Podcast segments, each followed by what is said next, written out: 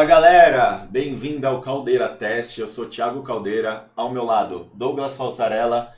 E aí, Douglão, está pronto para mais um Pronto. Caldeira Cast? Hoje um pouquinho com a mão tremendo, né? Primeira transmissão ao vivo, né? É, hoje é ao vivo e outra coisa, cara. A gente E está hoje- com o Pelé da nutrologia aqui. Cara gabarito ali alto, hein? Exatamente. A régua tá alta hoje. Galera, hoje eu tô super feliz. Eu sou fã de um profissional, um cara que eu admiro muito. Eu escutei muito falar o nome dele. Eu tive o prazer de, em 2020, conhecer ele pessoalmente. E eu fiz esse convite hoje para participar do nosso programa e ele aceitou, Douglas. Legal. Esse cara, ele é nutrólogo, médico, é, escritor. Ele é tudo, Dá cara. aula, né? Dá aula. É o Dr. Carlos Jardim. Muito obrigado, Carlos. Bom, oi pessoal, tá? Primeiro, obrigado pelo convite e também muito feliz de estar aqui com você, de poder participar nesse podcast, né? E sim, tá? Tô aberto ao tema, tudo que a gente possa falar aqui, tá? E o pessoal possa acompanhar. Espero que a gente possa contribuir com um grãozinho de areia, né? Ah, Pro pessoal. não, Ele vai vir com um caminhão inteiro, porque ele tem muito conhecimento, Douglas. Eu tava dando uma olhadinha, né, no Instagram do, do Dr. Carlos, né? Falei assim, eu tive uns assuntos, né, mais legais aqui. É muito, é uma, é uma caldeira de, de informações, né? É um monte de informação. né? Exato. Assim, vários temas, né, né, Carlos? A gente tá vendo aqui e, e o Caldeira me falou aqui algum, o principal, talvez o principal tema que a gente vai falar hoje aqui, que eu achei muito interessante, né? Exato. Doutor, se apresenta pra galera aí qual é a sua especialidade, da onde que o senhor é, afinal, a gente percebe esse meio sotaque que não é brasileiro. Apresenta, por favor. Tá bom. Bom, o meu nome é Carlos Jardim, né? Tá bom. Eu nasci originalmente na Bolívia, mas pequeno fui para Argentina, eh, comecei a faculdade lá, tá? Eh, daí eu vim pro Brasil, 96, 97. Fiz meu revalida na UFMG, Minas Gerais. Fiz a residência de geriatria no Hospital do Servidor Público Estadual. Não fiquei contente. Fiz uma segunda no Hospital das Clínicas, porque meu foco era eh, entender ah, o envelhecimento o máximo que puder. Tá? Terminei me especializando na, nessa, na geriatria e também na nutrologia. Né? E hoje eu sou mais conhecido até por trabalhar muito com qualidade de vida, estilo de vida, né? Para que o pessoal possa entender um pouquinho, né, o que que a gente faz. A, a medicina, ela tem focado muito a medicina ch- chamada tradicional, a medicina uma só, mas chamada tradicional, ela foca muito em nas doenças, ok? É legal, é importante. Quando o paciente tem uma emergência, tem um quadro agudo, sem dúvida que as especialidades são muito importantes. Mas, além das doenças, existe o outro lado da moeda chamado saúde. Se você vai perdendo saúde, você adoece. Se você vai adoendo, adoecendo, você vai perdendo saúde. E quando o especialista trata a doença, resolve a doença, mas trata, como a gente está falando, a doença, e não o doente, que é o paciente. Então, o paciente muitas vezes não recupera o 100% do seu, potencial, de sua saúde. E ele continua com sintomas como cansaço, mal-estar, indisposição, dor, etc, etc. Vários sintomas. A gente pode até fazer uma, uma analogia. Então, por exemplo, uma pessoa que tem um carro, ela só vai no mecânico quando quebra ou ela pode fazer a manutenção preventiva, né? Pra ir prevenindo? Ou não? Não dá pra Perfeito. Analogia perfeita. Exatamente. E o objetivo, na atualidade, é essa. Por quê? Porque a, na época que foi escrita a medicina do ponto de vista das doenças, o ser humano estava vivendo, em média, metade do que vive hoje. Tá? 50, 60 anos de idade. Tá? A mulherada, por exemplo, mal entrava na menopausa que logo já acabava a vida. A expectativa de vida era 60 anos de idade. Menopausa 51 anos de idade, um pouquinho mais, um pouquinho menos. Ok? E o sexo masculino morria sempre antes. Questão de guerras, trabalho, um monte de fatores que contribuem para o homem viver menos que a mulher. Ainda hoje, a mulher, em média, vive 10 anos mais que o homem. Ok? Só que agora, a expectativa de vida cresceu muito. Estamos falando na atualidade uma expectativa de vida média de 80, 90 anos. Que isso vai aumentar cada vez mais. À medida que aumenta a população e aumenta a, o número de pessoas que têm uma expectativa de vida média maior, a chamada expectativa máxima ela vai aumentar, vai crescer. Isso derrubou um paradigma né, de 1990, nos anos 90, os cientistas da época tá, publicaram em revistas indexadas que a expectativa de vida máxima do ser humano era 120 anos de idade. Em 93, né, uma senhorinha francesa, ela veio morrer aos 126 anos de idade. Hoje o recorde de expectativa de vida máxima é 126 anos dessa francesa. Então, daqui para frente, mais pessoas já estão fazendo três dígitos de aniversário, já estão rompendo a barreira dos 100 anos. Logo, logo elas vão avançar, obviamente, muito mais. E quando for a tua não vou perguntar a tua idade, mas quando for a tua vez de chegar nos três dígitos, provavelmente a expectativa de vida já terá quebrado essa barreira, a expectativa de vida média, e talvez seja muito maior a expectativa de vida máxima, 130, 140, 150 anos. Tá? Isso vai acontecer inevitável, mesmo com a pandemia, tá? não parou o aumento da expectativa de vida média na população. Ainda temos bastante, cada vez temos mais gente vivendo mais. Então, na atualidade, se a gente parar para pensar, tá? Ah, tomando em conta a, a, as meninas, as mulheres, que são as que sofrem muito mais com a sintomatologia da menopausa, embora não é algo exclusivo delas, homem também tem sua pausa, chamado de andropausa. Tá? Mas elas estão vivendo na atualidade mais tempo na fase não reprodutiva que a reprodutiva. Então precisa trabalhar, precisa muito de profissionais que trabalhem com qualidade de vida, que trabalhem com saúde, que trabalhem com estilo de vida, que trabalhem melhorando, né? Porque que adianta você chegar aos 100 anos deitado numa maca, sem você poder se mexer, tá? Ou seja, independência e autonomia é algo que é extremamente fundamental, é importante para atingir esses objetivos. Tá? Hoje, só para terminar, fechar essa parte, hoje, atendi um, antes de vir para cá, tá? atendi um paciente do, do Sul, tá? que ele se aposentou oh, no começo do ano. Tá? Tem 55 anos de idade. É da Petrobras, se aposentou. Tá? E nós chegamos a. Ele saiu do consultório me falando: Olha, eu estou vendo que eu tenho. Eu, apenas estou tendo os, dando meus primeiros passos na segunda fase da minha vida. Falei, exatamente. Exato. Sim. E já está se reprogramando de que ele vai fazer uma outra faculdade, já vai estar tá se programando que agora é a hora que ele vai começar a fazer as mudanças de estilo de vida, alimentação, atividade física, etc. Isso que é legal. E cada vez tem mais, mais gente precisando disso. Sim. A minha pergunta é: nós temos os profissionais adequados para isso? Ah, temos aqui, nessa mesa já temos, hein? Dois aí. Tá. Eu conheci o doutor pelas redes sociais e, lógico, eu fui fuçar lá no grupo, falei, quem que é o doutor Carlos Jardim? Porém, Douglas, já tinha conhecido três pacientes que já tinham passado com ele e tiveram muito sucesso. E nós temos a paciente, a Fernanda, que ela estava em processo oncológico, e eu falei, você tem que ir no doutor. E lógico que eu fiz sessão de poder ir junto, né? O que, que me chamou muito a atenção no senhor, doutor? É, a consulta ela durou quatro horas, Douglas. Foram quatro horas de consulta. Ele foi lá, voltou lá no passado dela, ele começou a pesquisar sobre histórico de pai, mãe, familiares, o que ela comia, o que ela fumou, os históricos todos dela. Quando deu duas horas de consulta, ele falou: vamos começar a ver os seus exames. E o que mais me chamou a atenção foi quando ele virou a primeira página do exame, ele falou: erraram, Thiago operar de uma maneira que não poderia, estava inflamado. Doutor, deixa eu te perguntar. Hoje, nós profissionais da área da saúde, o senhor acredita que o senhor trata um paciente de uma forma geral? É, onde quatro horas o senhor está fazendo uma avaliação do paciente. Sabe que muitas vezes o profissional não tem sucesso porque ele acaba atendendo o paciente muito rápido, ele não consegue é, extrair as informações corretas nesse tempo muito rápido de consulta? Ah, imagina, né? Tem profissionais que fazem consultas, são, são até pressionados a fazer consulta num tempo de 15 minutos. Tiago, o que, que você pode Não. arrecadar informação num paciente de 15 minutos?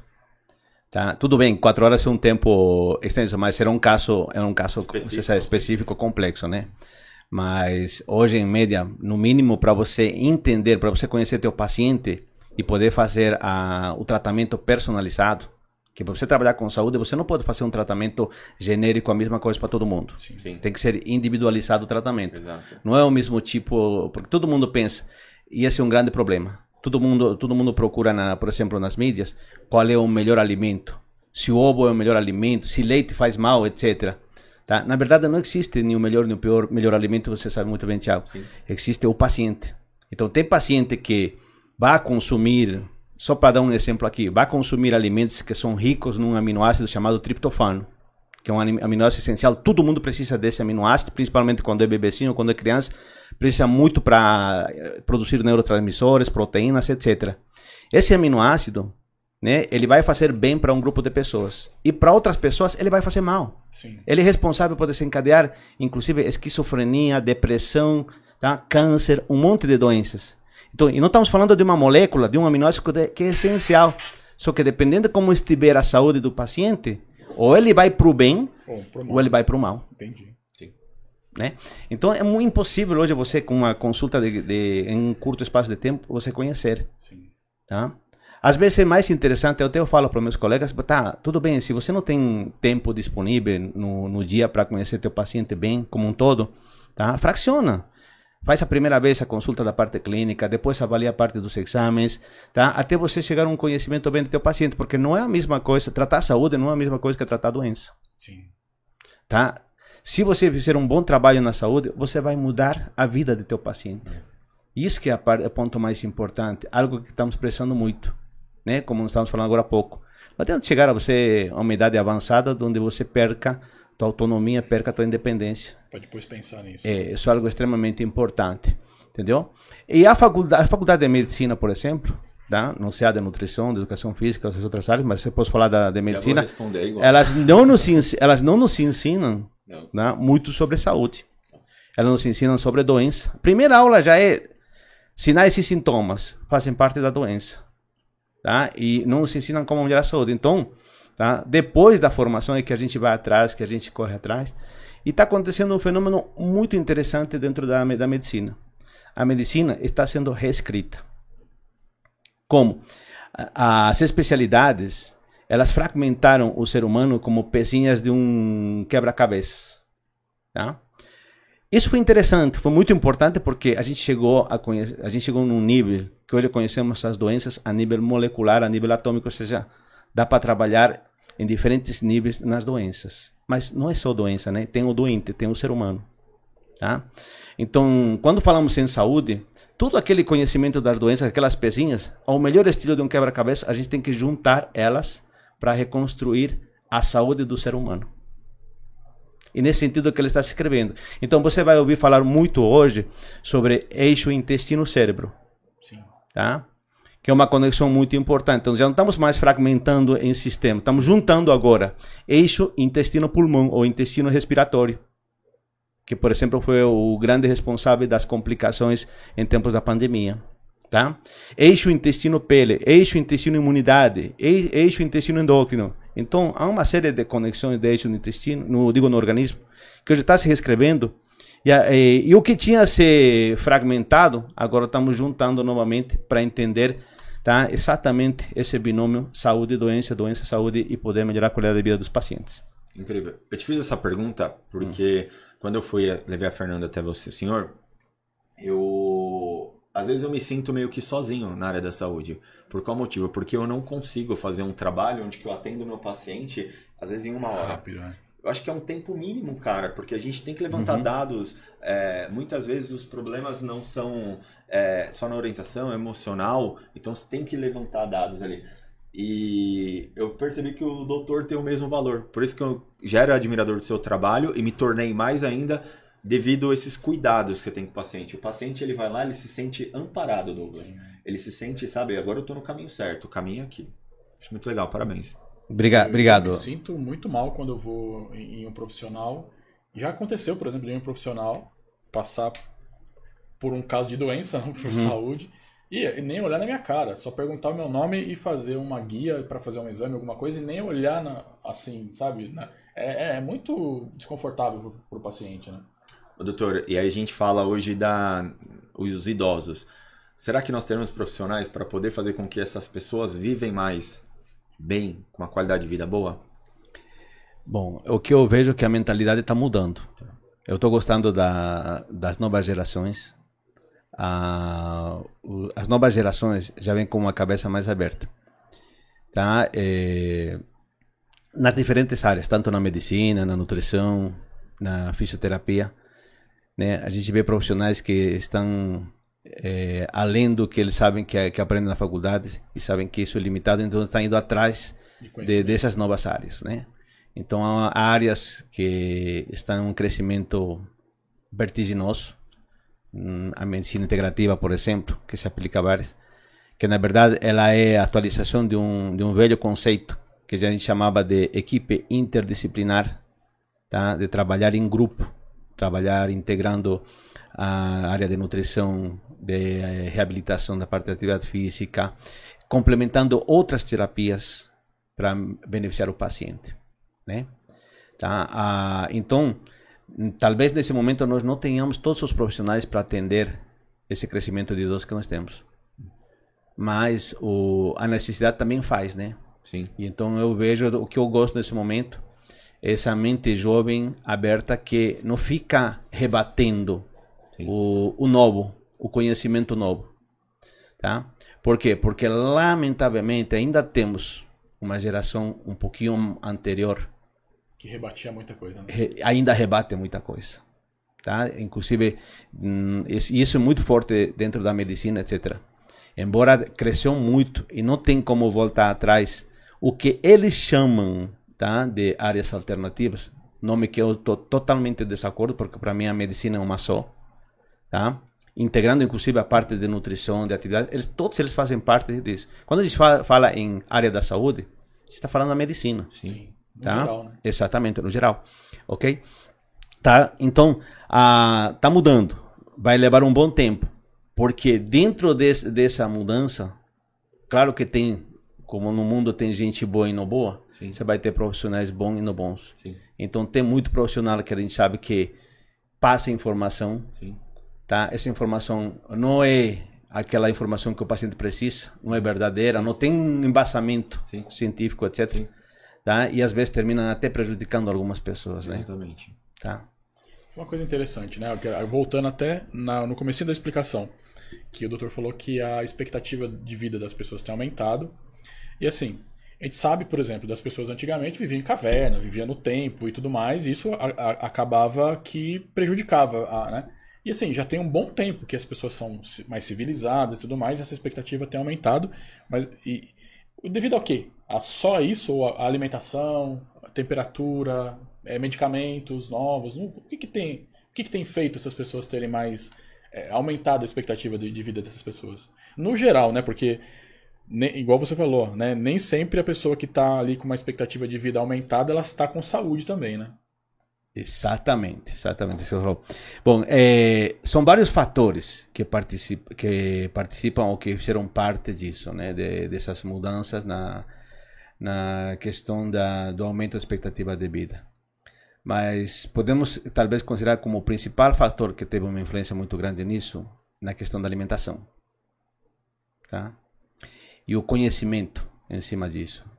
Então, talvez até um pouquinho antes do conhecimento e com o conhecimento a gente aprende a aplicar melhor os alimentos e ver os objetivos deles. Falo por quê? Que você tocou o homem das cavernas, né? Sim. Lá atrás, a era paleolítica. A era paleolítica ainda é a maior parte da era de evolução. Tomando, por exemplo, a alimentação, a alimentação passou por três fases. Ela vem passando por três fases, três períodos. Tá? O primeiro é chamado período paleolítico, que é mais conhecido como a fase da dieta do recoletor-caçador. Ou caçador e recoletor, tanto faz. A segunda era é a era da agricultura. A terceira é a industrialização dos alimentos. Então, lá atrás, né, na era paleolítica, na época do recoletor-caçador, uma época muito importante, tá? é, 90% da evolução do homem está naquele período. Isso é, potencializou dois tipos de genes no ser humano: os genes vegetarianos e os genes carnívoros, que dá origem ao, à forma mista. Então, a população tem uma forma mista dos genes. 80% da população tem os dois tipos de genes. Por isso que a maior parte das pessoas come carne e verdura. Entendi. Sim. Mas existem os vegetarianos estritos e algo genético tá? É algo genético. Que, se, que como eu disse, se potencializou naquela época. Como existe também aqueles que preferem os alimentos com carne. Eu vou te contar uma história engraçada. Eu tenho quatro filhos. Meus dois mais novos, tá? De 12 e de 10. Minha menina, ela é vegetariana 100%. E meu menino, meu menino é carnívoro 100%. Aí chego à conclusão, eles vêm e a, uma, uma, formação genética milenar, ele vem se expressa nos meus filhos de forma antagônica. Entendi. Digamos, é, antagônica entre aspas, né? Sim, sim. Tá? Antagônica. Por quê? Porque o vegetariano tem mais facilidade de digerir, de absorver os nutrientes a partir dos vegetais. Ele tem problema com, com digestão, a carne vermelha. Sim. Não só na digestão. É que a carne vermelha tem um lado bom e um lado ruim. Sim. E o lado ruim, só para contar de novo, o lado ruim da carne vermelha é a presença de, de umas moléculas grandes que carregam ferro, chamam-se eh, grupo M. Tá? E elas são, eles têm um trabalho, uh, se comportam como metais tóxicos, metais pesados. E aumenta inclusive o risco de câncer nos pacientes. Tá? Então, tudo bem, comer carne vermelha vai dar câncer a todo mundo? Não, também não é assim, o pessoal não precisa se assustar. Sim. Tá? Comer carne vermelha tem que ser, tem que ter um limitado, tem que ser limitado. Então, na atualidade, os trabalhos mostram que se você consumir tá, no máximo 5 dias por semana e não passar né, de 100 gramas por dia, você reduz muito o risco de adoecer pelo consumo de carne vermelha. Independente de ser ou não ser ter os genes eh, carnívoros. Entendi. Entendeu? Tá? E o vegetariano também tem seu lado bom e seu lado não bom. Tem mais lado bom que no bom, né? Mas já que falei do mal, o lado ruim da carne, vou falar o lado negativo da dieta vegetariana. A dieta vegetariana tem muitos legumes, verduras, grãos, etc. Tá? E um dos problemas é que às vezes o paciente não sabe manipular, isso o Thiago até pode falar Exatamente. melhor, não sabe manipular o alimento, não sabe cuidar, não sabe preservar o alimento, e ele come ele estragado, come, come contaminado, tá? Os grãos de, não preparados de forma adequada. E quando eles, os grãos não são preparados de forma adequada, tá? Ele carrega muitas proteínas de difícil digestão.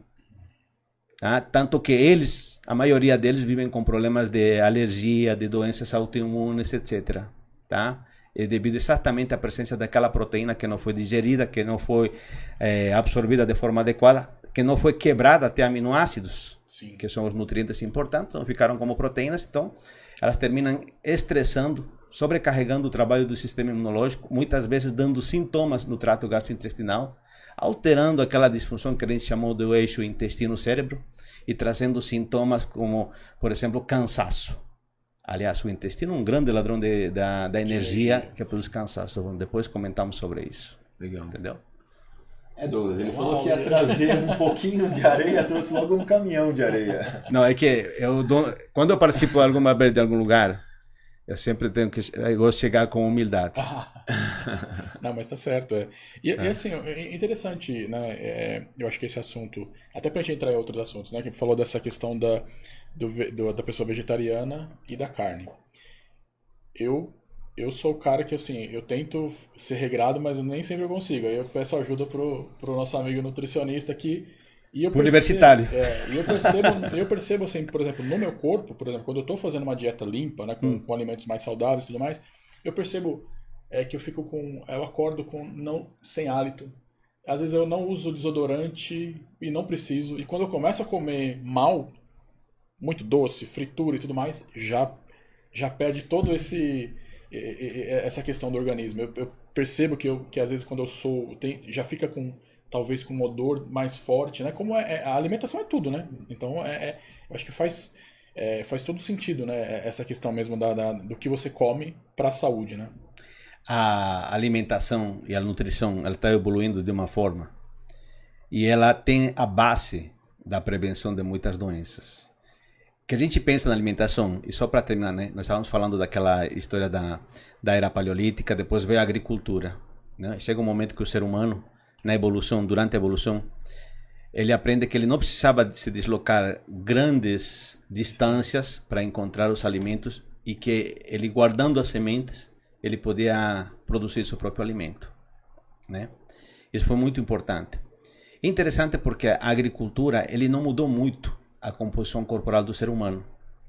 A composição do, do composição corporal do ser humano lá atrás na era paleolítica era característica do ser humano magro, Forte, musculoso, tá? Já já tinha obesidade naquela época, tá? Aquela obesidade que a gente chama de genética, tá? Mas eram bem poucos, era menos de 1%. 99% da, das pessoas eram saudáveis e magras, né? Aí vem a agricultura. A agricultura ela reforça a alimentação, ele diminui as, as doenças. E a prova disso é que a agricultura, além de gerar as comunidades, a origem das cidades, ela também origina as guerras. Por quê? Porque tem aquele que consegue plantar, ter seu alimento. E tem aquele que não teve sorte, que deu azar. Deu Sim. sorte com azar, porque perdeu a colheita, não fez no tempo certo, vários fatores que aconteceram. Muito sol, muita chuva. Tá? Mas... Exatamente. E o mais forte tirava do mais fraco. Sim. Então, isso origina as guerras naquela época. Mas a composição corporal em si não mudou. Então, os parâmetros de saúde e doença não mudaram muito. Onde vem a mudar isso fortemente é na terceira era da alimentação, que é na era da industrialização dos alimentos. Sim. Mas espera aí, que eu gosto sempre de analisar as coisas dos dois lados, do lado bom e do lado ruim. Tá? A, industrialização dos alimentos, ele trouxe um benefício. Esse benefício, é, ele diminuiu, realmente ele diminuiu a mortalidade por desnutrição. Sim. Não eliminou, Sim. que ainda hoje nós temos em alguns lugares, em algumas regiões ainda, crianças e gente morrendo com desnutrição. Tá? Inclusive no Brasil. Tá? Mas ele diminuiu muito a nível mundial isso. Então teve um lado bom, tem um lado importante. Só que isso se elevou a um nível é, comercial e econômico tão grande tá? que hoje né, hum, há uma pouca preocupação se o alimento que eles estão te oferecendo tem qualidade ou não. Sim. É só que importa que ele tenha gosto, que você goste, que você fique viciado nele e você consuma porque ele é um McDonald's, um Burger King, um cachorro quente gostoso, sei lá. Entendeu? Ou seja, hoje eles te vendem o sabor. Sim. Tá? O sabor que estimula teu cérebro e que ele vai se viciar de alguma forma e o ser humano fica dependente, fica refém. Refém é, emocional desse alimento industrializado. Então, hoje, a grande maioria das doenças, câncer, doenças cardiovasculares, doenças associadas à terceira idade ou envelhecimento, Sim. tá, estão tá, principalmente no estilo de vida e no que eles consomem como alimento. Tá? Eu costumo dizer que, a, que se a gente colocasse, né, se a gente agrupasse o que são chamados de fatores de risco, que são muitos, fumar, beber, eh, poluição ambiental, né? se a gente agrupasse, nós teríamos quatro grandes grupos. Um grupo dos elementos tóxicos, poluição ambiental, cosméticos, etc. Tá? Um outro grupo de alimentos industrializados, um terceiro grupo de sedentarismo, sedentarismo é um fator de como si próprio. E o terceiro é o estresse tóxico. O emocional também intoxica o ser humano, também intoxica as pessoas. Tá? Tá? Se, como profissionais, trabalhássemos nesses quatro grandes grupos, nós controlaríamos mais de 99% das doenças crônicas e associadas ao envelhecimento. Isso tá, está acontecendo, não da forma como deveria, não na grande população. Tá? Por quê? Porque os programas né, de saúde, né, esses programas de saúde genéricos, como, ele, como o objetivo deles é atingir as grandes massas, não vê o problema individual de cada um. Uhum. Né? É aí onde ele tem, padroniza. digamos, o ponto fraco. Claro, ele padroniza tudo. Né? É como se você quisesse dar para toda a torcida do Corinthians, não sei se tem algum Corinthians, tá? uma camiseta tamanho M.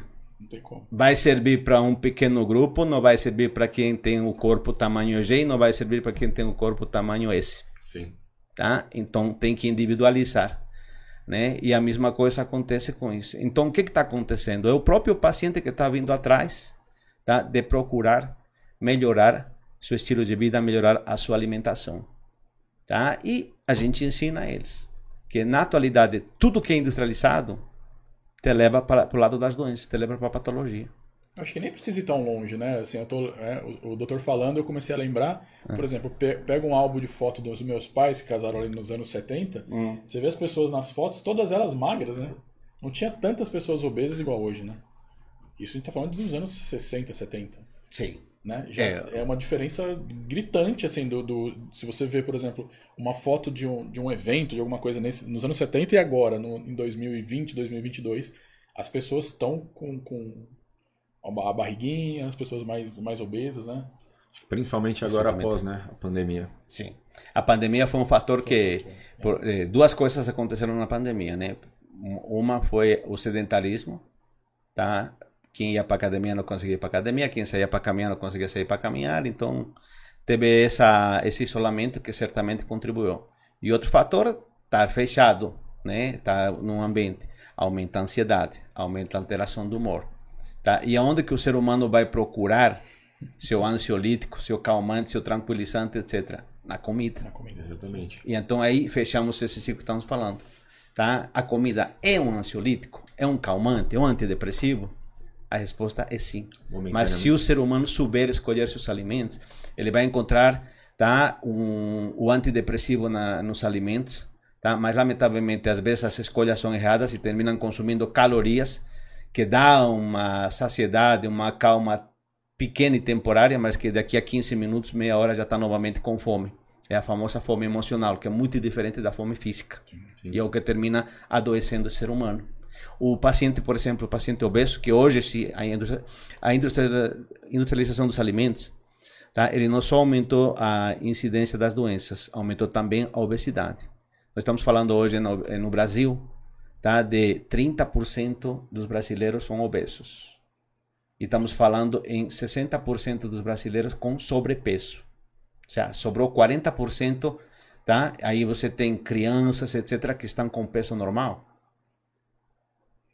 Tem bastante gente. É. Tem muita gente. Tem bastante gente nisso. E a tendência agora é aumentar, né? Porque as crianças acredito que foram os maiores prejudicados nessa pandemia.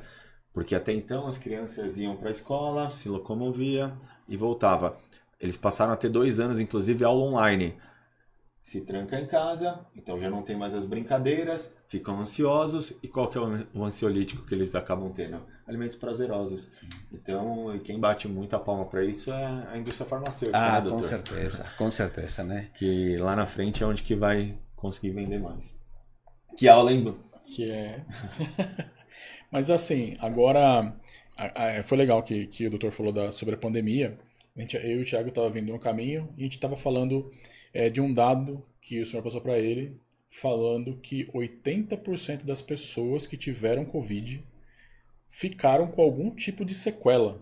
Sim, esses são dados, inclusive, que estão no Ministério da Saúde, que são, são acompanhados tá? E assim como houve uma grande preocupação por imunizar a população, espero que tenham também essa mesma preocupação por todos os pacientes que foram infectados, né, pela pelo vírus, tá? É, superaram, mas como diz, né, dados oficiais, eles nos falam em 80% das pessoas que tiveram Covid ficaram com alguma sequela. Algumas simples, queda de cabelo, unhas fracas, cansaço, um pouquinho de falta de ar, que vai levando, sintomas leves.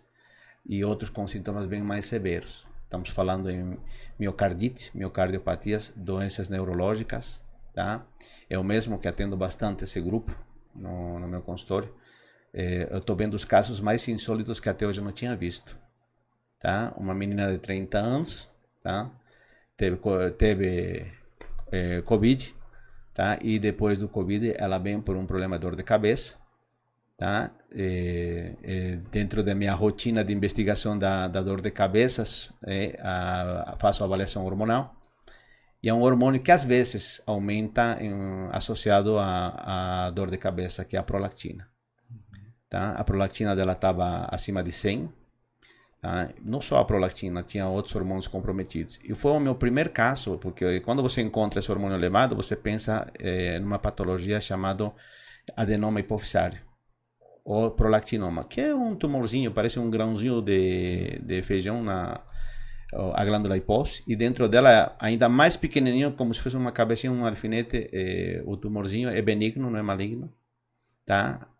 Quando não tinha tratamento lá atrás, ele crescia, se expandia e imagina dentro do cérebro se expandir um tumor. Inclusive ele chegava a comprimir os, o nervo óptico dos dois lados e o paciente ficava cego da metade para fora. E ele ficava com uma visão chamada visão em túnel. Hoje não se vê mais essa patologia, Sim. que a cirurgia avançou muito. Inclusive, nem precisa mais abrir a cabeça do paciente. Se entram pelas fossas nasais e fazem, fazem a cirurgia. Só que dessa minha paciente não é adenoma. Tá? É um cisto que está na glândula hipófise. É o primeiro caso que tenho registrado de cisto na glândula hipófise. Que até hoje, né, que é, como eu, obviamente minha visão é clínica, tá? E esse é um caso que pode ter, pode ter indicação de cirurgia. Óbvio que eu encaminhei para um neurocirurgião, Sim. mas o neurocirurgião ele está na dúvida se vai ou não vai operar. Já são seis meses e ele até, hora, até hoje ele não me responde. É, poderia operar, mas não poderia operar porque a, o, a questão da cirurgia se planteia porque por causa do quadro clínico. Porque com 30 anos, tá, o LH e FSH, que são os hormônios que aumentam na menopausa, dela já está como uma menopausada de 80 anos. Estão acima de 100, o LH e FSH. Tá? A prolactina alta. Tá? E, e, os outros dois hormônios, que também são produzidos nessa mesma glândula, que é o da tiroides, o TSH, tá? Está, e o ACTH, que vai produzir o cortisol, está lá embaixo. Tá? É, quando a gente estuda a parte de endócrino, estudamos hormônios hipoficiários, normalmente sempre temos os é, temos as chamada a chamado pan hiperpituitarismo quando aumentam todos ou pan hipo quando caem todos. Sim. Mas dela é forma mista dois em queda e três em, em alta. Então, ela, no caso dela, a cirurgia é algo é, que vai corrigir esse problema e vai melhorar muito a, a, condição clínica dela, porque ela tem que tomar medicação para cada uma das alterações dos hormônios, né? Para tiroides, para isso, para o outro. Entendi. É, eu, eu, eu vi alguns relatos, por exemplo, de pessoas que tiveram algum tipo de trombose, alguma coisa assim também, né? Na, de, de, devido a, a, ao Covid ou tratamento do Covid também. Né? Tá, bom. Aqui eu, é, é, é bom, né? É, principalmente nessa fase já pós-pandemia, que o grande vilão, né? E que a gente termina aprendendo é uma proteína chamada proteína S, proteína spike. Ok? Tá? E essa proteína, ela é altamente pró-inflamatória que é a responsável da tempestade inflamatória, é a responsável dos quadros de tromboses, etc. E essa proteína, né? E aí que vem a questão. Ela pode vir de dois locais. Pode vir do vírus, como ele pode vir da vacina. Entendeu? Mas, gente, fiquem tranquilos quem tomou a vacina, tá? Porque uh, não é. E aí, bem, o problema não é a vacina, só para deixar claro. Mais uma vez, é o paciente. Cada porque toda reage. pessoa saudável, ou porque tinha a saúde mais ou menos em dia, que pegou o vírus né, quando não tinha vacina, ou que tomou a vacina e teve alguma reação, a saúde dele estava comprometida. Quem estava com a saúde em dia não teve problemas nem com o vírus e não teve problemas nem com a vacina. Tá? São duas situações diferentes. O vírus é produtor de doenças, a vacina é produtora de imunidade, só que os dois trabalham por meio de uma proteína chamada proteína S-spike. Tá? Ela então, num, numa pessoa saudável, ela produz imunidade. Mas numa pessoa que já tem uma doença que está produzindo inflamação, ela vai vir potencializar essa inflamação. Uhum. Tá? Assim como o vírus. Tá? Quem que o vírus levou embora? Levou embora muito ser querido, muito amigo, etc tá? que tinha a saúde precária, comprometida, né? Tá? Ou que tinha a saúde comprometida, mas ele não sabia. Sim, muita gente não sabia. Né? É, porque houve muitos casos. Não, mas ele não reclamava de nada, não sentia nada. E aí que vem um grande problema, porque há um grande número de doenças que nós chamamos de doenças silenciosas ou subclínicas. Tá? E que, quando você comentou do carro, aí eu me lembrei, você fez uma boa analogia. Porque se você levar o carro quando está só estragado, aí às vezes o prejuízo é maior. Às sim. vezes até o conselho do mecânico, ah, melhor troca de carro. carro Agora, quando você faz os preventivos, né, você faz as revisões é, com as datas certas, então o, o, carro ele vai tendo a manutenção e a meia vida dele é muito maior. A probabilidade de quebrar é muito menor. Muito menor também, Sim. né? Exatamente. Bom, é, nosso, nosso corpo é exatamente igual. Nossa máquina humana é exatamente igual. Se você cuidar ele, tá? Então você vai ter menos probabilidade de adoecer. E se adoecer, vai ter menos probabilidade de ter uma doença grave. Tá? E, e o que hoje a população precisa entender, as pessoas que estão precisam entender, que há, que há dentro de nós algumas doenças que não falam, Porque quando fala, quando você está com gripe, com febre, com tosse, você vai para o médico. Quando você fraturou, quando você tem dor no joelho, quando você tem tua coluna travada, você vai e procura, procurar ajuda. Mas isso, isso é bom e importante. Mas é muito bom também você ir antes de que apareça a doença. E antes dela, antes da doença se tornar sintomática, clínica, se tornar evidente, ela está na fase subclínica. E hoje há muitas: hipertensão, diabetes, tá? colesterol alto, triglicerídeos, ácido úrico, tá? A pressão, já falei da pressão arterial, né? distúrbio do coração, pâncreas, tá? Todos eles adoecem, tá? E só vão dar sintomatologia clínica quando o paciente já está no final. Não quando pode se fazer muita coisa para poder ajudar e poder melhorar. Então, na atualidade, né, a gente sempre fala, até, até às vezes brincando, né? Tá? É, e eu concordo com muita gente quando fala assim que tem que escolher melhor os representantes que lutem tá? por ter melhores hospitais, melhores isto ou outro, para que tenha um tratamento digno, adequado nas doenças. Sim. Mas a saúde, Prevenção. né? a prevenção virou algo, algo assim pessoal. Algo onde o ser humano ele está nesse momento, até pela falta, se você, se você vê que tem hospitais que não tem para cuidar de alguns doentes, eles vão ter para cuidar em prevenção, para investir em prevenção, etc. Sim, é verdade. Tá? Então, ele que está indo atrás. Mas ainda é muito pequeno o grupo de pessoas que vem de forma preventiva. Tá? Que vem de forma preventiva. Normalmente sempre primeiro a senhora de casa, né? que vem. Tá? Quando ela melhora, aí ela manda né, o marido. Então, muitas vezes vejo, chega o marido, pergunto, tem algum sintoma, quase, tem alguma queixa? Tem algum sintoma, tem alguma queixa? E aí ele começa a responder, tá? Não, eu tô vindo aqui, eu não sinto nada, Ela que quis tá? trazer. É, né? minha mulher que me mandou. Que ela melhorou muito, tá? E eu tô querendo melhorar, né? Ô, ô, Thiago, vamos, vamos aproveitar que a gente está ao vivo aqui ó, e falar pro pessoal que se tiver alguma dúvida também, né, para passar aqui pro, pro Dr. Carlos, Sim, pode já manda as perguntas aqui pro doutor. No finalzinho do programa ele vai vai responder. responder aqui no chat, aqui tá ao vivo o chat, pode mandar sua pergunta aqui. E, doutor, eu queria a sua, sua opinião. O senhor falasse como que foi a nossa forma de prevenção em relação ao Covid. O senhor acha que a gente foi instruído corretamente? Não?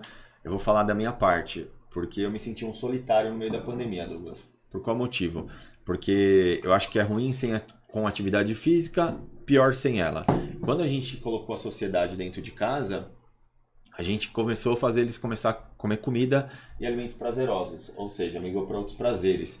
E eu acredito que muitos óbitos que nós tivemos posteriormente isso do Covid foi porque as pessoas perderam a saúde no início da pandemia. Então, por enquanto que a curva não estava subindo, estava tudo ok, mas eles estavam dentro de casa. E depois que eles começaram a se postar, foi onde que aumentou a, a contaminação e posteriormente isso eles tinham já perdido a saúde. Eu gostaria de que o senhor falasse um pouco sobre isso.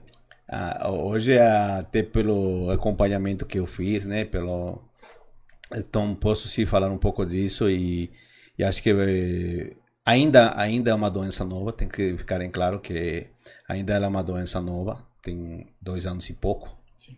né, desde que ela apareceu, embora tenha o nome de Covid-19, mas porque foi identificado no final de 2019 no Brasil chega em 2020, né? Estamos em 2022, estamos com dois anos e pouquinho, tá? Mas nesse tempo, ah, acho que também nunca se fez tanta pesquisa, tanto estudo, viu, Thiago, eh, que- como se fez para o Covid, né? E principalmente por algumas pessoas que tiveram coragem e focaram, tá? eh, no doente, como sempre digo, e não apenas na doença Sim. Sim. tá? Não, não apenas a doença. Tá? Sim, o grande inimigo eh, foi o vírus, sem dúvida, tá? Mas a grande arma, a grande ferramenta que todo sobrevivente tem, né, é a saúde. Em- Então, nesse ponto, e, a- e falando, por exemplo, naquele dado, trazendo esse dado de 80%, tem alguma sequela, de- desde a forma mais simples até a forma mais grave, tá? O que, que vai fazer com que essas pessoas recuperem seu 100%? Acredito que alguém deve perguntar, mas já vamos adiantar um pouco. Melhorar a saúde deles, devolver a saúde deles. Tá? Então, quando é a- analisado né, o motivo, né, além do vírus, o motivo associado que levou a, a- a esse número grande da, da curva de ter aumentado a mortalidade, etc., a gente tem alguns dados muito importantes um fator muito importante foi a obesidade, diabetes, síndrome metabólica, tá? Hipovitaminose D, hipovitaminose A, tá? Então veja, não morreram os desnutridos, morreram mais os hipernutridos, Sim. 80 contra 20. Se a gente considerar 20 os nutridos e subnutridos, Sim. 80% eram supernutridos, Super nutridos. Com supercalorias que na verdade são desnutridos intracelulares. Exatamente. Tá? Então, qual é o comum denominador em todos esses seres queridos que a gente perdeu e que tem que servir como lição daqui para frente para todo mundo, tá? Que eles não tinham uma boa saúde. Quando que que, que nós queremos dizer quando nós estamos falando de saúde, tá? Que é, a, o nosso organismo tem mecanismos de defender-nos contra diferentes tipos de micróbios seja vírus, seja bactéria, seja verme, seja parásito, seja fungo, seja o que for, né? Tá? E chama-se sistema imunológico. E o sistema imunológico ele tem duas partes. Tem uma que é chamada imunidade inata e a outra chamada imunidade adaptativa. As vacinas, por exemplo, elas trabalham única e exclusivamente com a imunidade adapta- adaptativa. Elas não fazem um pio na imunidade inata, tá? Tá? A imunidade adapta- adaptativa é boa? Sim, porque ela vai eh, mandar toda a artilharia, todo o sistema imunológico a detonar né, a presença do vírus quando ele entrar. Só que ele, mesmo num vacinado, ele demora no mínimo 8 horas para se ativar. Pode demorar mais. Se tua saúde é ótima, em 8 horas você tem ativado o teu sistema imunológico adaptativo e elimina o vírus. É por isso que alguma, alguns vacinados, né, depois de tomar a vacina, pegaram o vírus e ainda pegam o vírus. Entendi. Entendeu? Tá? Já a imunidade inata é algo que a gente traz de fábrica. Tá? Traz de fábrica. Mas, ao longo da vida, ele tem que ser cuidado, porque ele é um bem precioso. Ele tem que ser cuidado. E ele tem que ser cuidado através de várias ferramentas. Mas a principal ferramenta para ela é a nutrição Sim. tá? A nutrição. Então, o que, que se encontrou? Só para dar um dado, em questão, por exemplo, da vitamina D. Que dentro de, do, dos pacientes que foram a óbitos, 75% eram deficientes em vitamina D. Estavam com um nível de vitamina D abaixo de 30. E aí foi investigado também aqueles que tinham tido menos sintomas, menos problemas com Covid. Tinham uma vitamina D acima de 45. É bom, Então, hoje podemos assim falar para a população que para deixar um sistema imunológico fortalecido, o nível plasmático de vitamina D tem que estar acima de 50, Sim. tá bom? Tem que tomar cuidado com o limite superior, né? Sim. Tá? Principalmente naqueles que adoram comer um queijinho, né, um derivado de leite, porque eles são ricos em cálcio. E cálcio e vitamina D junto, ele vai dar sintomas de hipercalcemia. Tá? Agora, se eles tiverem né, alguma dúvida, podem consultar com, com um nutricionista de sua confiança, porque eles sabem muito bem transformar, né, reduzir a ingestão de cálcio. Na verdade, é, é reduzir o consumo de leite e derivados. Sim. Tá? Isso já transforma a dieta denominada de hipercálcica numa dieta normocálcica. Ok? Tá? E aí tem, não tem a sintomatologia da vitamina D estar um pouco acima e traz todos os benefícios dele, que são vários. A vitamina D é um grande potencializador da imunidade inata. Ela te defende de forma genérica contra tudo, contra vírus, bactéria.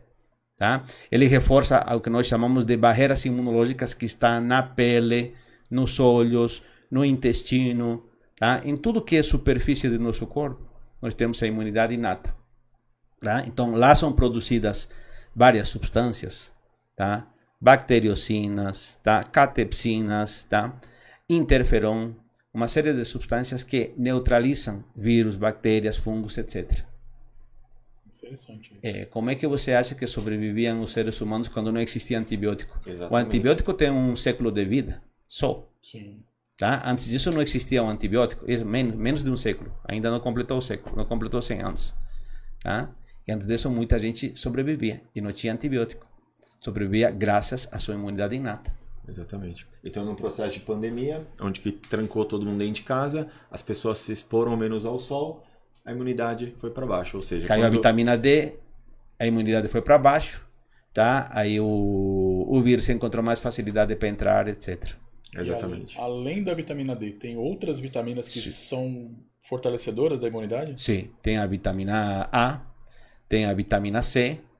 Na, na verdade, todas as vitaminas são importantes, tá? Tanto seja lipossolúvel ou hidrossolúvel, tá? Todas elas são importantes.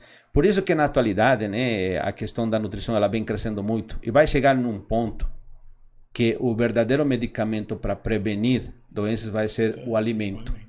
Mas a pessoa vai ter que conhecer bem o que, que ele faz bem, o que, que não lhe faz bem. Como eu disse recentemente. já falou isso, né? É, exatamente. Que teu alimento seja teu medicamento ou que teu medicamento seja teu alimento, né? Isso aí é uma frase milenar, por exemplo, né? Ou a visão que ele tinha e mal ele sabia dos conceitos eh, bioquímicos ou moleculares que entendemos hoje sobre sobre os alimentos, ok? Tá? Então, a, as vitaminas são muito importantes. Hoje, por exemplo, na atualidade, tá? não se admite mais que uma pessoa tá? faça uma dieta restritiva, tá? que é muito diferente de restrição calórica. Sim. Tá? Uma dieta restritiva, o paciente come menos de tudo. Sim. Sim. Tá? Na restrição calórica, o paciente come menos daquilo que faz ele engordar. Sim. Que, são, que é excesso de carboidratos, excesso de gordura, gordura saturada, gordura do mal, né? Porque tem gordura do bem, que tem gordura do mal. Sim. Ok? Tá? É o paciente que faz essas dietas restritivas, ele termina tirando vitaminas, minerais, aminoácidos, um monte de nutrientes que são muito importantes para o nosso organismo. E a imunidade cai, né? Cai. Tá, cai. E até fica, fica muito ruim para o paciente, porque o paciente obeso, por exemplo, né? Ele já é um desnutrido. Mesmo ele tendo excesso de peso, na verdade, ele tem excesso de caloria, excesso de gordura.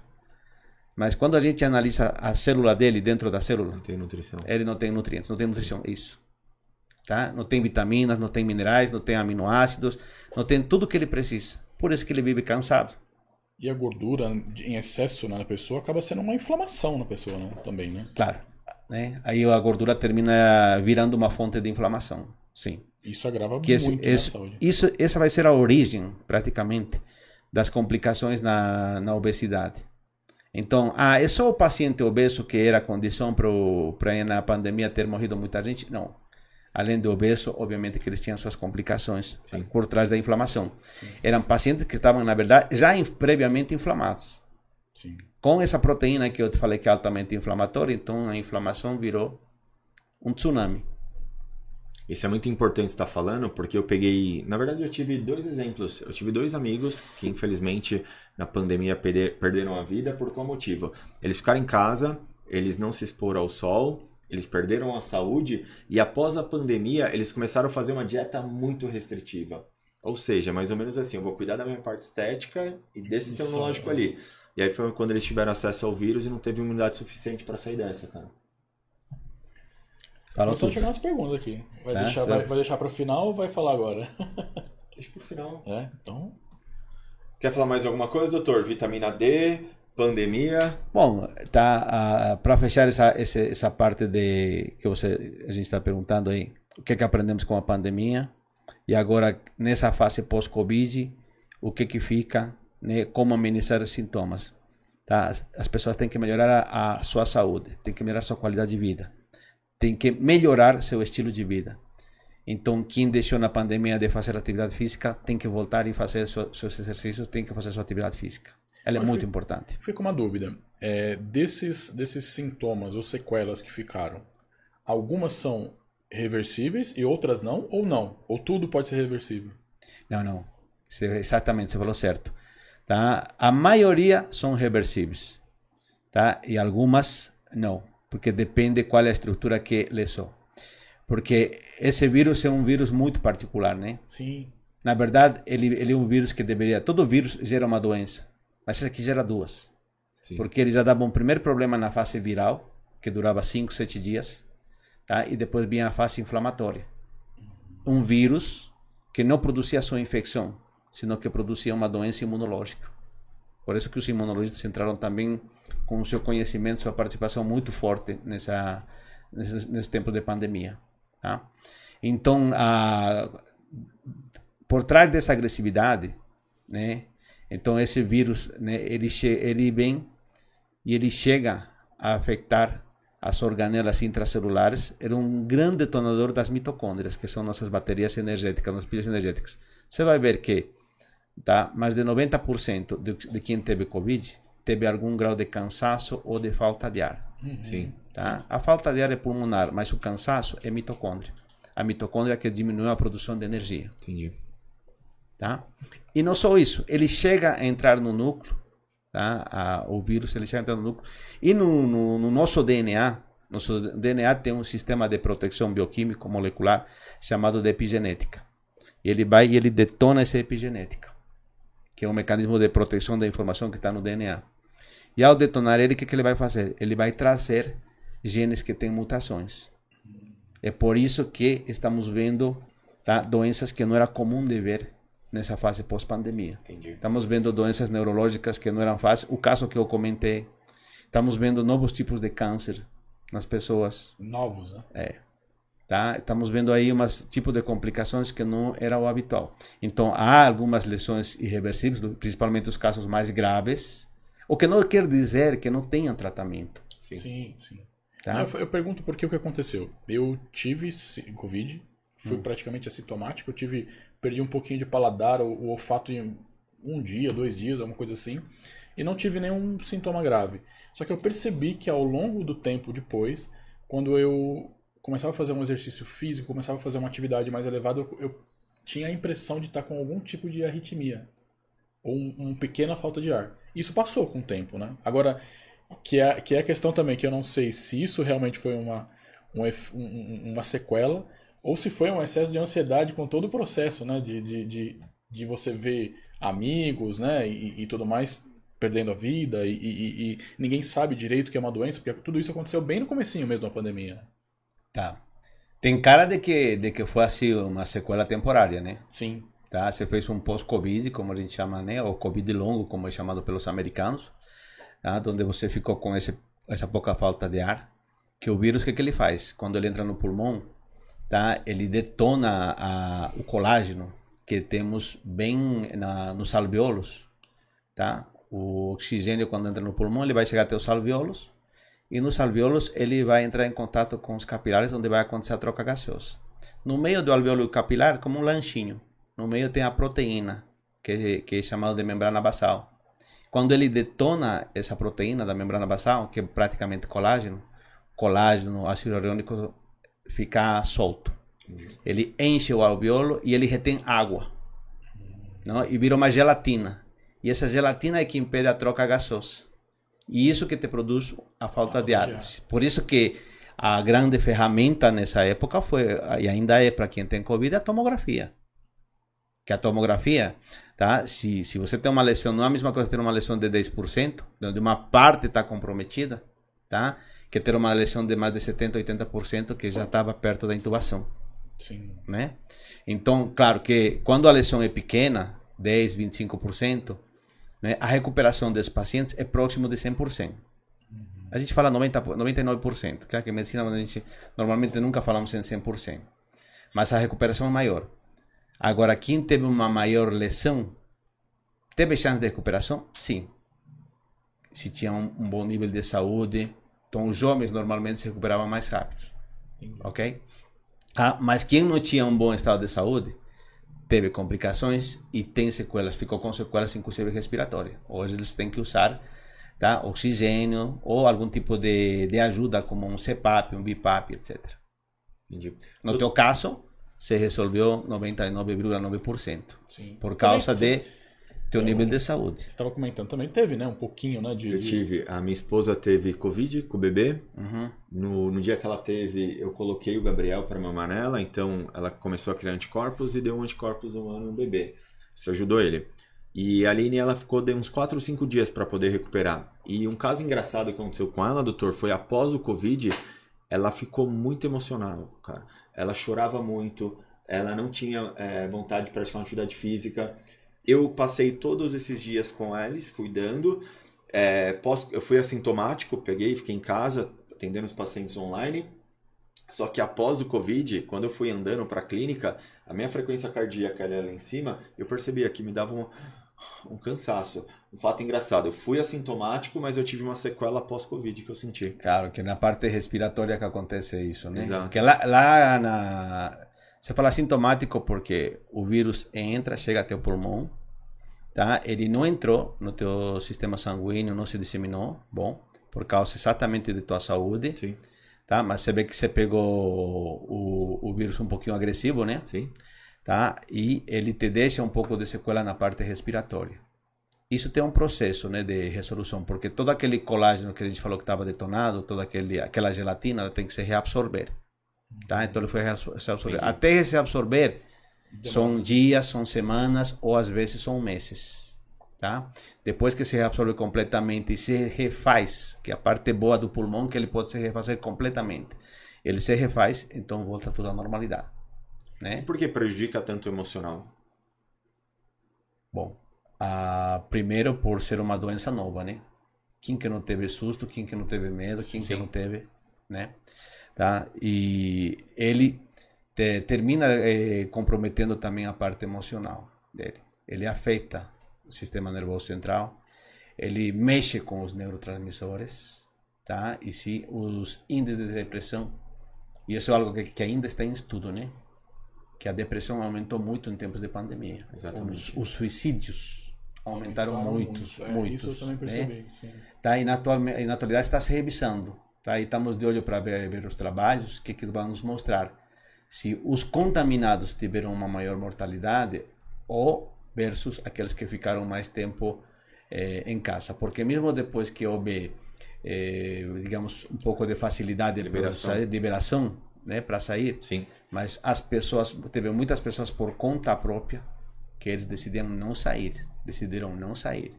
E eu tive muitos pacientes que eu atendi online. Eh, ah, você precisa saber porque eu preciso te examinar. Não, doutor, eu não vou sair. Não, não vou sair, tá? Não vou fazer nada, não, não dá por Então, muitos. Então, tá, esses dados não estão disponíveis ainda na literatura. Mas é algo que a gente quer muito saber. Se foi o quê? Foi o confinamento ou foi o vírus? Obvi- Obviamente, uma participação dos dois lados. Dois. Aí Dos dois lados. acho que o que aconteceu É. também na, na- durante a pandemia, eu conheci empresários, por exemplo, que tinham empresas durante muitos, muitos anos Hum. e na pandemia quebraram. E não sabiam como lidar com isso também, né? Então, assim, eu acho que é uma série de fatores também. Tem, né? tem, tem, tem, tem, teve tudo. Tá? Teve muita gente que, que quebrou na época da pandemia, né? Não é Doutor, ainda não tem, temos- tem alguns que se reinventaram. Reinventaram. Exato. Sim, sim, sim. É, Não, que, aliás, uma característica do ser humano é que quando você está numa fase ruim, numa fase de depressão econômica, etc., é saber se reinventar, se levantar, né? Muitas Tem aquela famosa, né, curva U, onda U, né? Você pode estar lá em Sim. cima, depois está lá embaixo, mas você tem que continuar indo em frente. É, e, Né? e tem- e essa, e essa mesma curva é assim, né? O dinheiro é sempre o mesmo, né? Ah. Só que em, de- em determinadas épocas de guerra, ou de pandemia, ou de alguma, alguma coisa assim, o dinheiro troca de mão, na verdade, né? Exatamente. Só sua vez de usar. né? Só de usar. Tá? Tá. A gente tem que descobrir onde está a fila para um dia A fila receber. pegar, né?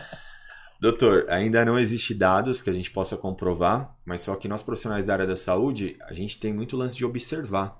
Eu tive diversos amigos meus que é, treinavam musculação e eu percebi que o esporte resistido foi um caminho que eles ficaram piores. Isso que eu observei.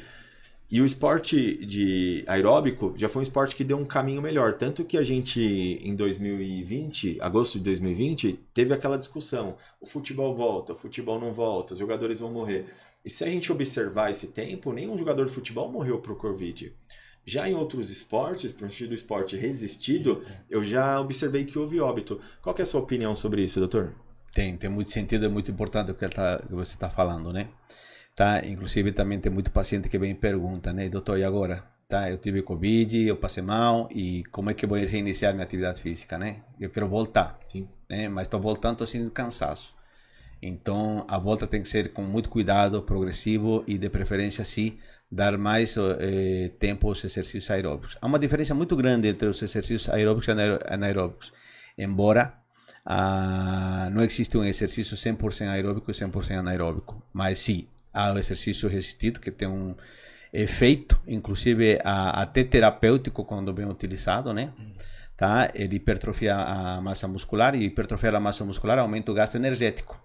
Aumenta a demanda de energia. Você produz mais energia, você gasta mais energia, né? Tá? Já os exercícios aeróbicos, né, como o caso do futebol, tá? Eles melhoram a atividade mitocondrial. Eles estimulam a biogênese mitocondrial, né? Melhoram o condicionamento físico, performance, etc. Oxigênio. E tem um impacto direto na imunidade. Então, na, na atualidade, a atividade física é uma ferramenta super importante que, quando bem utilizado, ele substitui muitos medicamentos. Então, quando o meu paciente muda seu estilo de vida, quando um paciente muda seu estilo de vida e tomava antihipertensivo, antidiabético, passa de tomar os anti e tem que, tem que tomar um normoglicemiante, um normotensor, que é diferente dos antes, que são aqueles que vão terminar tendo efeito é, mais intenso, ok? Tá? Então, isso sim foi muito, muito importante que você está falando, porque quando você estimula a proliferação das mitocôndrias, no caso dos exercícios aeróbicos, você aumenta a produção de ATP. Você aumenta a formação de ATP. Melhora a imunidade, melhora a atividade cerebral, melhora o funcionamento cardiovascular, respiratório, tudo. Tá? Quando você faz exercícios resistidos, dependendo como está a tua saúde, ele termina produzindo até um atrito nas células na parte muscular e gerando até uma pequena inflamação. Que ela é boa, ela é positiva para quem está com saúde. Sim. Porque isso vai fazer o exercício tá? É um grande renovador do tecido muscular, tá? Todo o tecido muscular está formado por dois tipos de células. As células musculares que são em, em número de são 90%. 90% do teu músculo são eh, células musculares. E 10% são chamadas de células satélite, que na verdade são células tronco. Que quando uma célula muscular chega ao fim da vida, Ela... tá? por causa do envelhecimento, chama-se senescência celular. Tá? Uma célula senescente ela acumula um monte de alterações morfológicas e funcionais dentro da célula. Chega uma hora que ela não presta mais. E se ela ficar no tecido, vai deixar o tecido enfraquecido. Agora, se essa célula for eliminada, tá? essa célula vai ser substituída por uma célula nova, que é aquela célula satélite, ou aquela célula tronco. Mas para que ela seja eliminada, precisa ser do mecanismo chamado de atividade senolítica. Seno vem de envelhecimento e lítico de destruição, destruir. Então, destruição da célula envelhecida. E o, a, o exercício resistido é o grande mecanismo que ativa essa atividade senolítica. Tá? Por isso que ele revitaliza e rejuvenesce o músculo. Mas o paciente está saindo do Covid, ou está no Covid. Tá? Ele fazer exercício resistido, ele vai piorar porque ele vai gerar inflamação, que vai se somar com a inflamação do vírus, então termina piorando. Exatamente. E se ele fizer um, um tá? misto dos dois? Não, se ele fizer um, um, aeróbico, ele vai proliferar as mitocôndrias. Então ele vai se recuperar. Mas mesmo esse exercício aeróbico, ele tem que ser devagar, lento, progressivo, para ele recuperar seu condicionamento. Depois que ele recupera, volta. Tá? Então, o que eu tenho observado, que a gente fala os observadores, os casos mais leves, tá? Num mês já voltavam para musculação. Sim tá? Nos casos moderados, dois. E nos casos mais severos, demoraram até três meses para voltar à musculação. Tá? Porque eles mesmo durante o exercício sentiam aquele cansaço, aquela falta de ar. Claro, a massa, a grande parte da massa muscular estava detonada, gerando inflamação, só ia piorar. Ele precisava era proliferar as mitocôndrias que tinham sido né, detonadas na fase viral ou por causa do vírus. Exatamente. Para nós nutricionistas, o que a gente tem mais dificuldade, porque quando pessoa, um paciente nosso pega o Covid, ele acaba perdendo a massa muscular, porque ele fica muito tempo sem comer. E quando ele retorna a fazer uma dieta, por mais que a gente tenha que aumentar a ingesta calórica dele, ele não tem fome para isso. Uhum. Então, quando você pontua as duas atividades junto, o gasto calórico dele aumenta. Então, por mais que você joga nutriente, muitas vezes não sobra nutriente para o tecido para o sistema é, imunológico absorver. E aí é por isso que ele fica sempre postergando, sabe? Ele vai, vai, vai e não consegue não, recuperar. Não consegue, Alguns casos, doutor, eu identifico que o paciente tá, está muito desnutrido, eu não prescrevo atividade física. Eu procuro regular primeiro só com a parte nutricional, nutrir primeiro o sistema imunológico e posteriormente isso a gente vai colocando atividade física gradativamente. Mas não é só no desnutrido, Thiago. O obeso também. O obeso também. Se no obeso você não melhorar primeiro a fadiga dele, o cansaço, Exato. ele não vai fazer atividade física, não vai para frente. Sim. Se você melhorar o, o, a fadiga dele, ele, ele vai te referir como fadiga. Não, Sim. doutor, tem uma fadiga, tem um desânimo, estou desmotivado. Então, e muitas vezes é um nutriente que não está gerando a energia dele. Então, primeiro você tem que trabalhar com a geração de energia, reduzir aquela fadiga, aquele cansaço. Ele vai, aí ele vai se sentir mais motivado porque ele vai conseguir completar a sequência de treinamentos programados. Sim. né? Tá? Então, termina sendo importante, na verdade, para todos. Que aula, que legal. É, eu fico feliz porque não existe dados ainda, porque é muito recente, mas existe o ponto da observação. E você tem que e existe observar. conhecimento. E o conhecimento. Esse conhecimento não, não, é, não vem só da pandemia, né? Esse conhecimento já vem, Vem de, vem de antes. data, é. Já vem de antes. Tá? Doutor, assim, a gente falou, né, sobre vários assuntos aqui. Hum. E aí, assim, vem. Eu vi lá no perfil do doutor, especialista em nutri, nutrologia. Nutrologia. É assim, para algumas pessoas, assim, que são mais esclarecidas, sabem o que, é.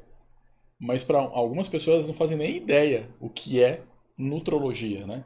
É- é que, o, o, o, o, que, que- o que, que é a nutrologia? Bom, a nutrologia é uma especialidade médica, ok?